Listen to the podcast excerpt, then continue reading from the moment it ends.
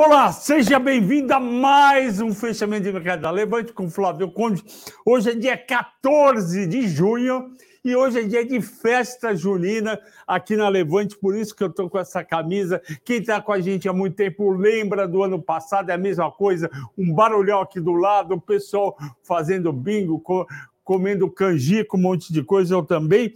E a boa notícia de hoje não foi o Fed, mas sim o SP500, o SP500 não, o Standard Poor's, que elevou a nota soberana do Brasil, na verdade, ela elevou a perspectiva, não a nota e manteve o rating, que é um rating fraco, BB-, e ela citou, olha, eu achei legal o que já já tem já está encaminhando uma política fiscal é, razoavelmente crível, a política monetária também está funcionando, a inflação está baixando, e aí quando saiu essa nota tarde, a bolsa até tinha dado uma fraquejada para casa dos 0,75 pontos, mas quando saiu, todo mundo se animou. Foi um volume recorde, hoje 72 bilhões, mas não foi mercado à vista, que hoje teve vencimento de índice e de opções.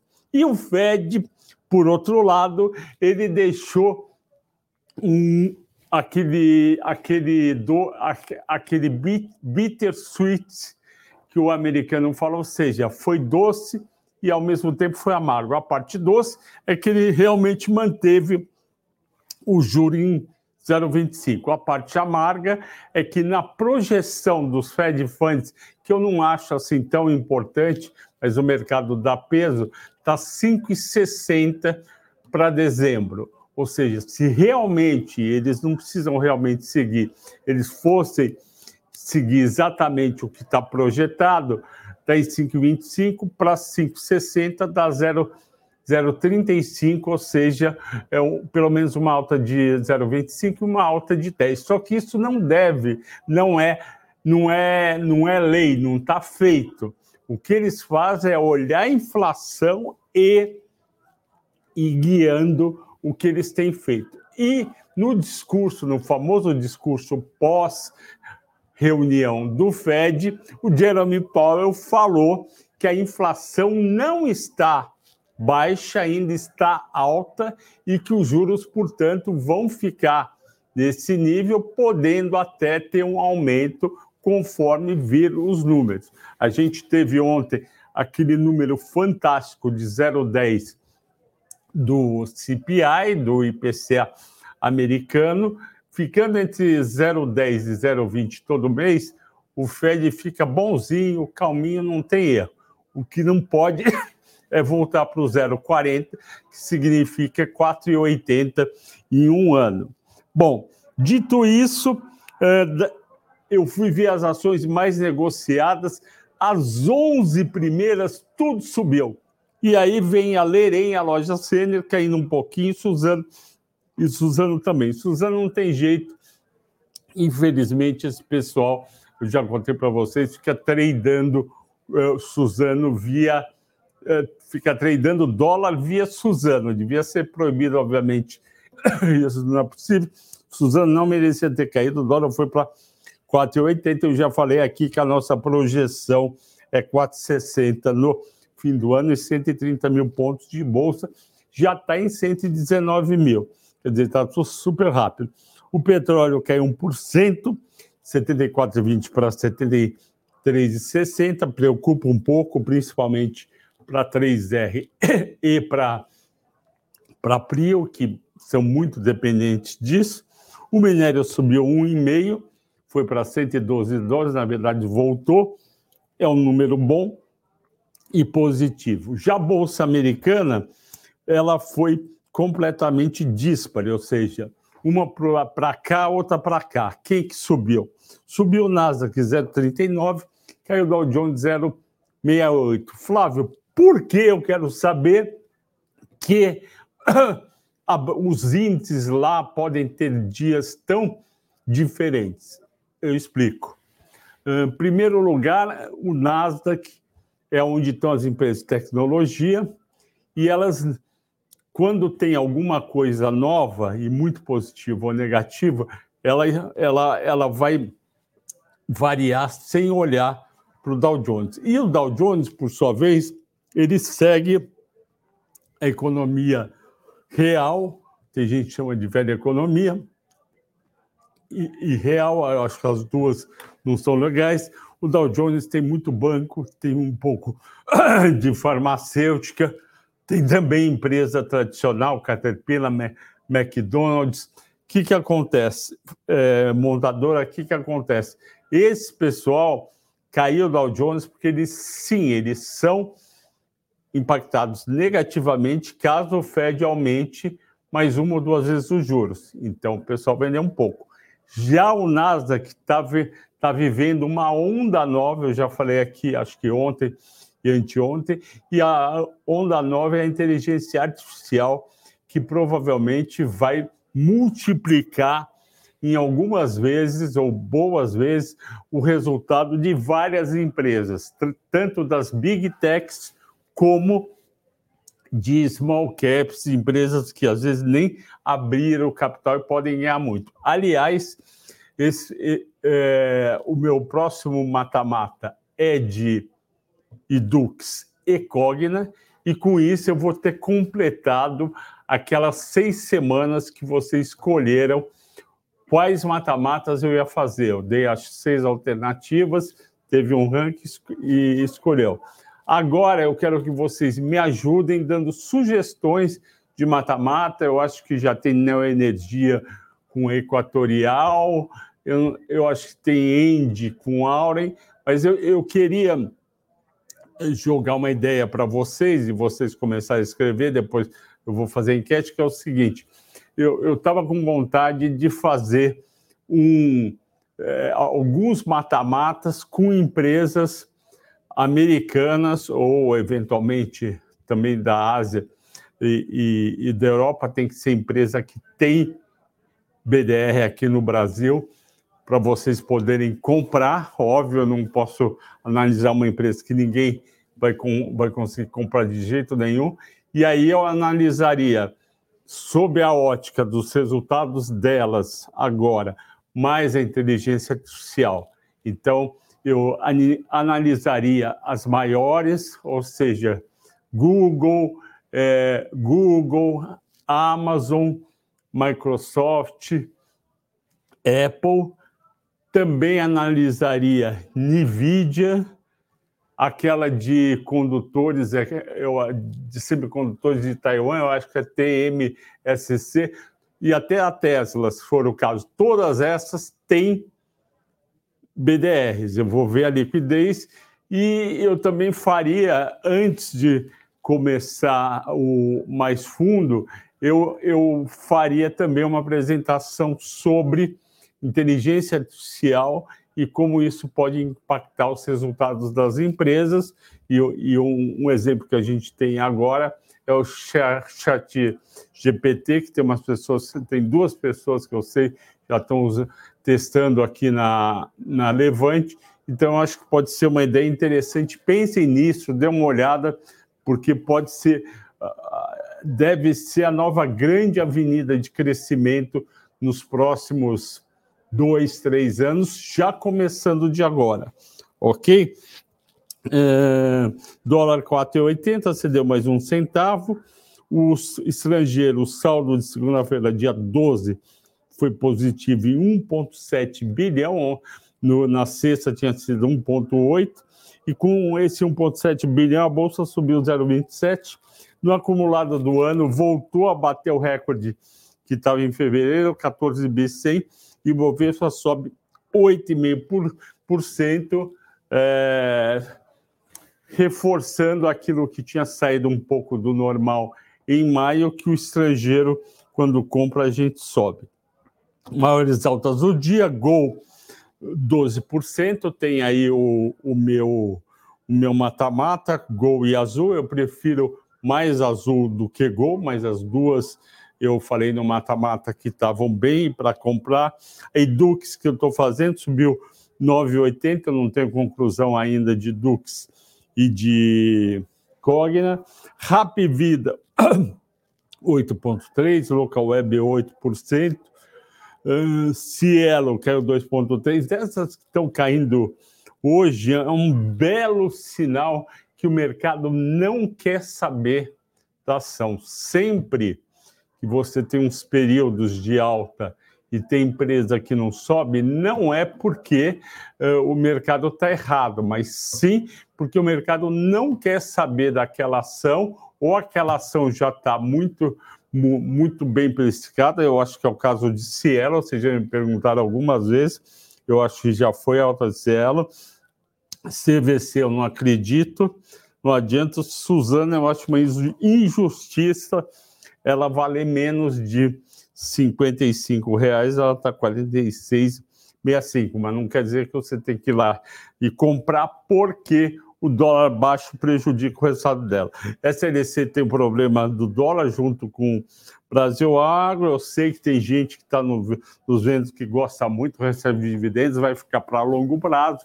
Eu também gosto muito de SLC e recomendei compra naquele mata-mata que eu fiz, se não me engano, em. Eu não lembro se é começo do ano ou fim do ano.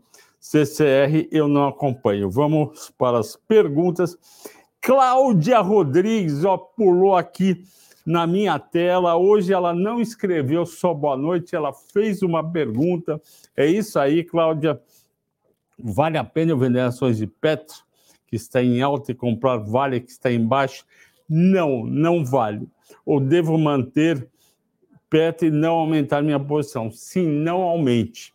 Eu aprendi uh, Cláudia, com, com muito tempo de mercado, que quando está um determinado fluxo, não adianta a gente querer adivinhar e fazer trocas. O fluxo de Petrobras está muito bom, tem os dividendos, vai ter dividendos no segundo trimestre que vão ser anunciados em agosto e não está fácil essa questão da vale. Então, não troque, fique como está, ok?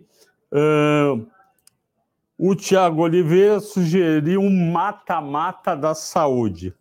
Tiago, eu acho boa a proposta. Vamos colocar na lista aí. Provavelmente você está pensando do quê? Aí você escolhe que, quais são os pares tem que ser pares pelo menos parecidos. Não sei se você quer Redditor. É que eu já, eu já fiz Fleury com, com Hermes Pardini antes da fusão.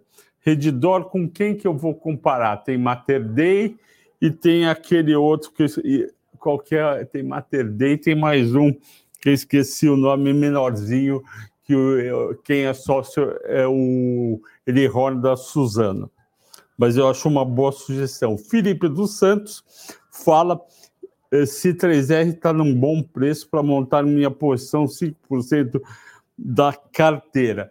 Eu acho que 3R tende a recuperar, mas eu estou errando 3R Prio no curto prazo e toda vez que eu erro durante vários dias no curto prazo uma ação, eu fico que nem aquele time que acredita que tem capacidade para reagir, para ganhar o próximo jogo, mas está perdendo muito e fica com dúvida se vai ganhar o próximo jogo.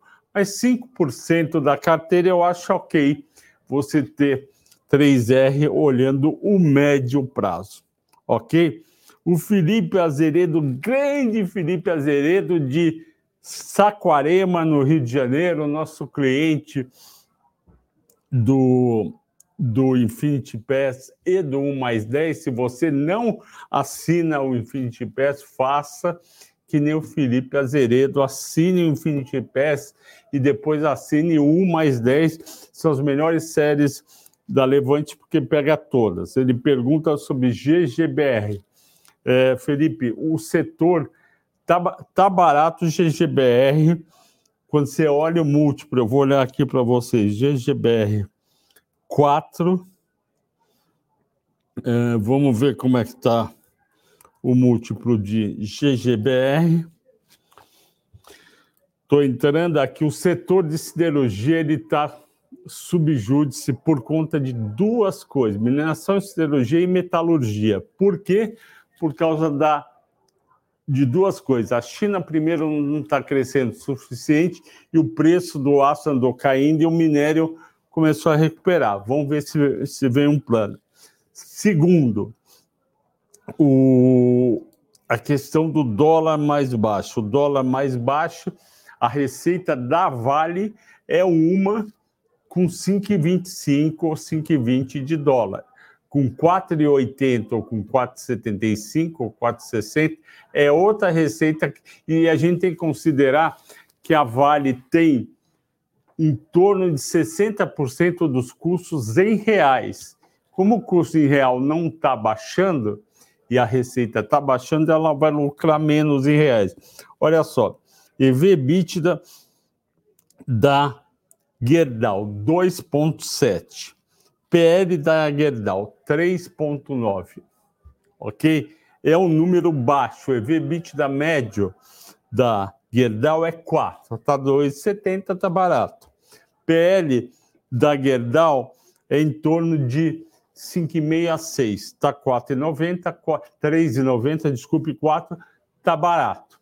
Vai melhorar? Vai, porque o setor imobiliário vai melhorar no Brasil a partir do segundo semestre, com, com juros começando a cair e ainda tem um dividend yield de 13%. Ela pagou de dividendos nos últimos 12 meses, R$ 3,57 para R$ 26,10. O meu preço justo de Gerdau é R$ 34,00. Ela já chegou a R$ 32. Então vale a pena ficar. E hoje eu fiz uma análise de Ferbasa para os assinantes do Infinity Pass e não deu compra. O papel está mais caro do que os pares. Eh, ela é metalurgia, ela vende para a indústria siderúrgica. Eu tenho que comparar com, com múltiplo de empresa siderúrgica, porque não tem outras metalúrgicas parecidas do mesmo porte. O que, que acontece? Ela está mais cara. E Ferbasa é um papel que veio lá de trás, uh, subindo bastante. Ela paga bons dividendos, a Ferbasa paga. Só que tem outras empresas ela pagou 7,80 de dividendos. É bom, só que é pouco mais da metade do que pagou a Gerdau. E ela tem múltiplos piores. Eu fiz um PL8 porque caiu muito o, o lucro e o EBITDA do primeiro TRI de 2027, porque o custo foi aumentando e e o dólar mais baixo e produto dela valendo menos, se não me engano, é a liga de silício. A liga de cromo vendeu muito bem, a de silício não. Então a FESA, eu sei que um monte de gente adora essa small caps, a FESA, o trígono do meu do meu é, ex-colega Werner Roger Werner, Werner Roger, é, Roger Werner tem uma posição gigante em FESA. Eu acho que para quem comprou lá atrás, está com baita de um lucro, ok, não tem problema. O papel há cinco anos atrás valia 13 reais, agora está valendo 47. Então a pessoa já ganhou três vezes, 200% em cinco anos. Então a pessoa não vai vender e ainda vai receber dividendos. Mas para você, para a gente que me perguntou comprar agora, não faz sentido. Se você assinar o Infinity Pass, você vai ter análises detalhadas de vários papéis que você pede, não é só aqueles que eu escolho. Você pode pedir e eu faço e divulgo para todo mundo, vale muito a pena. Vamos agora para o Jeffer. É... Ah, o Wagner Aragão perguntou pela subida de Banrisul. Banrisul está subindo porque ele, Banco do Brasil e Caixa não entraram no, no STF para contestar pagamento de PIS e COFINS sobre receita com juros e desconto de duplicados. Não entrou porque o governo ia pegar mal. E agora está indo bem porque a chance dos bancos perderem é grande. Então, Wagner Aragão mantenha as suas Banrisul. Jeffer Rocha, faz tempo que não pergunta, seja bem-vindo de volta. O IBR3 tem posição, já está muito baixo, não vejo melhor subida. Pode ser uma opção sair ou manter. Olha, é, você já deve ter visto eu falar, Jeffer, sobre, sobre o, o IBR. Não tem jeito a Oi. A Oi não tem jeito. Desde 2011 que eu falo, e, e não estou inventando, eu falo desde a corretora que eu estava, que não dava jeito, a empresa ia para baixo, tinha uma dívida gigante, não ia ter como pagar e não gerava caixa suficiente.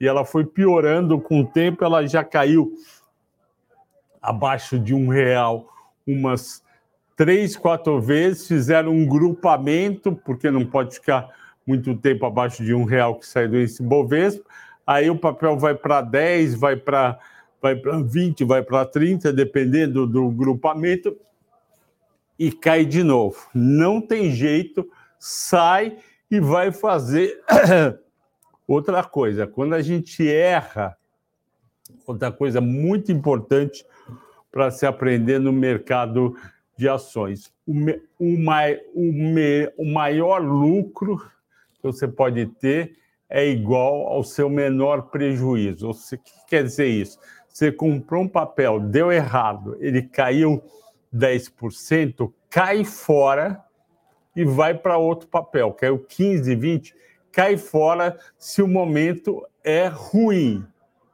Ok? Cai fora e vai para outro papel que está num momento bom, obviamente, tudo isso com fundamento. E o, a OIBR não tem fundamento para você ficar. Então, tem várias ações que a gente fala aqui, que a gente gosta.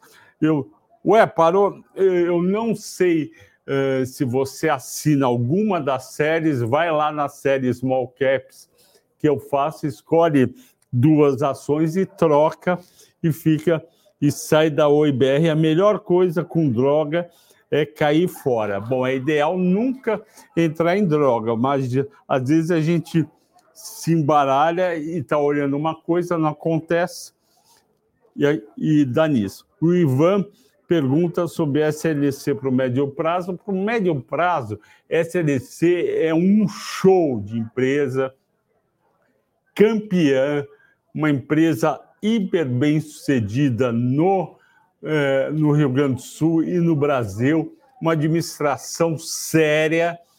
É empresa para ficar para comprar de 10, 20, 30 anos com preço de milho e soja subindo e dólar paulatinamente subindo. Só que pode ter um período difícil como agora e as ações uh, não subirem. Mas se você está por longo prazo, ok, sem problema. Eu tinha visto aqui que alguém me perguntou, Kepler eu já falei, e o Antônio é hora de comprar Kepler. Olha, Kepler a gente já recomendou e acho que vale a pena comprar. Eu não consigo falar se é a hora, mas eu acho que tem que ter na carteira. A Lívia Baldi, minha querida Lívia Baldi, que tinha falado ontem, anteontem sobre as corretoras, eu estava mesmo querendo saber sobre Verbasa. Lívia, não precisa ter Ferbasa na sua carteira e monte uma carteira de 20 ações com 5% em cada uma. Lívia, você já assina o Small Caps ou e o Melhores Ações? Se você não é assinante da Levante, seja. Se você já é das duas, é pegar as 10 que estão em Small Caps as 10 que estão em melhores ações, não tem erro, você vai ganhar. Uh... Vamos lá. Vavá Martins. Tudo bem, Vavá? Professor, parabéns, fez um excelente trabalho. Fala sobre os limites, elas irão acompanhar a Vale no médio e longo, no médio e longo prazo. Semin vai junto com ela. Eu não sei, Vavá, se você tem na carteira os Minas. Os Minas está num momento, eu já falei aqui várias vezes, um momento complicado. Eu não teria na carteira, troca, vende, vai para um outro papel melhor. E Semin está dependendo do preço do minério, está seguindo, está meio de lado, está difícil. Luiz Dói, boa tarde. O que acha de analisar no mata-mata ETF de, de tecnologia da Kate Woods, da ARC? Mora aqui nos Estados Unidos, esse ETF muito popular relacionado à inteligência artificial. Sim, eu posso olhar no mata-mata, é uma boa ideia. É, escreva, no, vocês escrevam, por favor, se já são bacanas, vocês já vão aqui acompanhar a live, ainda vocês escrevem nos comentários, mas escreve lá embaixo para mim, nos comentários, é, quais são os mata-matas. Eu vou anotando e vou colocando. A, a Kate Woods está quase todo dia na Bloomberg aqui, que a gente acompanha. Ela é, ela é uma mulher com óculos meio marrom, ela é forte nas, na sua defesa, ela tem um asset que eu acho chama ARC, muito ligada à tecnologia. Eu preciso entender melhor como é esse ETF, mas gostei bastante da tua ideia. E é uma boa ideia também não só olhar as ações, como olhar os ETFs. E a Light, Flávio? Pergunta o Carlos Letão. Eu acho que a Light é um caso igual ou pior do que a Oi, porque você ter uma empresa que 52% do produto que você vende, que é energia, não é pago, ninguém sobrevive. Imagine se a Levante trabalhasse para não receber 52% das assinaturas ou Ambev para não receber 52% das vendas de cerveja. Opa, o que será que está tendo aí? De cerveja. E uh, eu acho que além da festa também estão contando alguma coisa aí que eu não sei exatamente o que, que é. Mas eu gostei da ideia. Light não tem jeito, não entre em Light, não entre em Marisa, não entre em Americanas IRB, CVC, a chance de dar errado é enorme. E são, e são casos estruturalmente muito complicados. Uh, já falei de GBR, mata-mata uh, de saúde, já falei. Uh, hoje o Toro acordou e deu uma bela chifrada, diz o Tiago Oliveira. Sim, isso é verdade, por conta dessa questão inesperada do aumento da perspectiva da nota da, da Standard Poor's. Só para todo mundo entender, a gente tem uma nota hoje abaixo do grau de investimento. Vocês lembram? Em 2008, depois do Brasil acumular uma quantidade enorme de reservas, ele ficou com contas melhores, foi lá, se não me engano, foi em maio, de abril para maio de 2008, e as agências de rating, a primeira, lembro se foi a Fitch, deram upgrade na nota e o Brasil ultrapassou, saiu do grau de risco de país emergente e virou grau de risco é, virou, virou um grau de risco de país mais desenvolvido. Opa! O que, que aconteceu aqui? Tá aí ainda? Tá?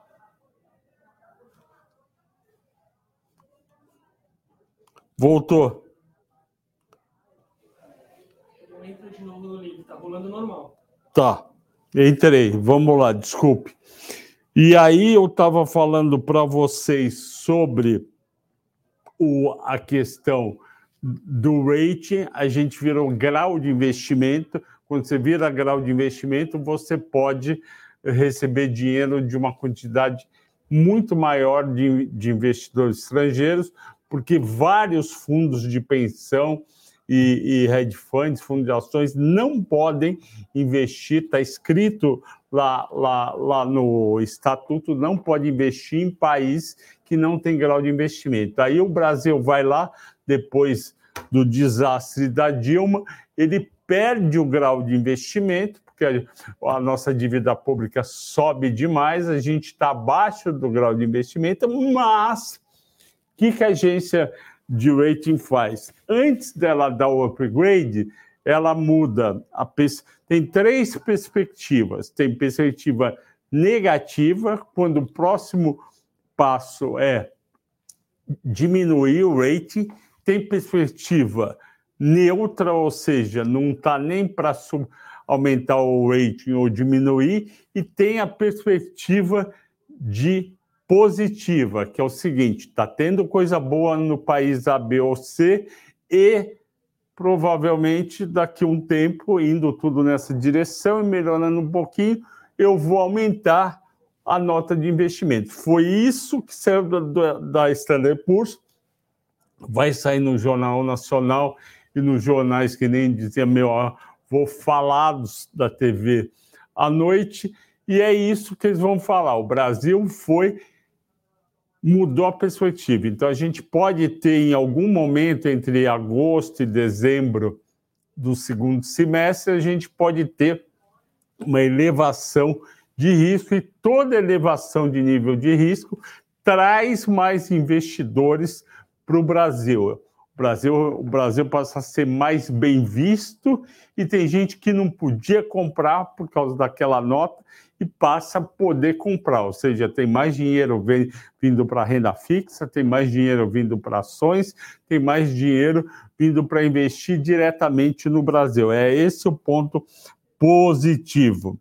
A Silmara Maia, minha querida Silmara Maia, que está com a gente desde o começo, está aí você está curiosa com a reunião, a reunião está aqui, você tá, vocês estão vendo lá também o pessoal, um monte de gente jovem, bonita, e já deu 33 minutos, eu vou ter que terminar. Agradeço a todos pela audiência e pela paciência. Bom descanso e até amanhã.